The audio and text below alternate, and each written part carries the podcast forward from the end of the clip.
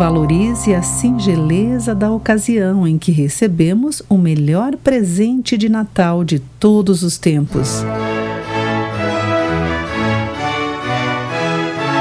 Olá, amigo do Pão Diário, bem-vindo para a nossa mensagem de encorajamento do dia. Hoje vou ler o texto do autor Joe Stoel com o título Lembrem-se do Embrulho.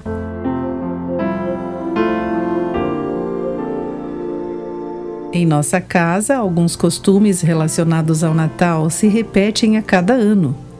Entre eles está o apelo de minha esposa Marta aos filhos e netos quando eles abrem os seus presentes. Guardem o papel, poderemos reutilizá-los no próximo ano.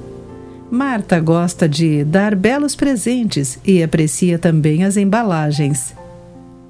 A apresentação faz parte da beleza do presente.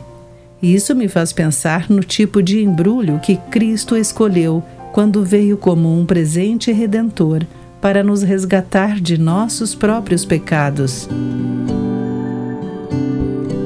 Jesus poderia ter vindo envolto numa alucinante demonstração de poder, iluminando o céu com sua presença em um show de glória celestial.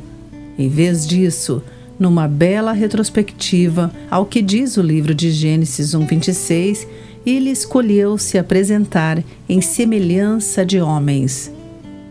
Então, por que esta apresentação é tão importante?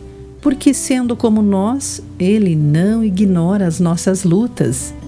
Jesus experimentou a solidão profunda e a traição de um amigo querido.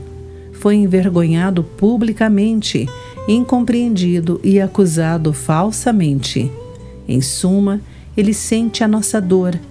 Com base nisso, o escritor de Hebreus nos diz em Hebreus 4,16: Assim, aproximemo-nos com toda a confiança do trono da graça, onde receberemos misericórdia e encontraremos graça para nos ajudar quando for preciso.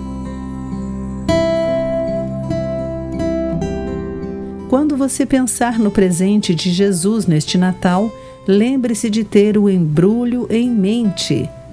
Querido amigo, guarde isso em seu coração. Aqui foi Clarice Fogaça com a meditação Pão Diário.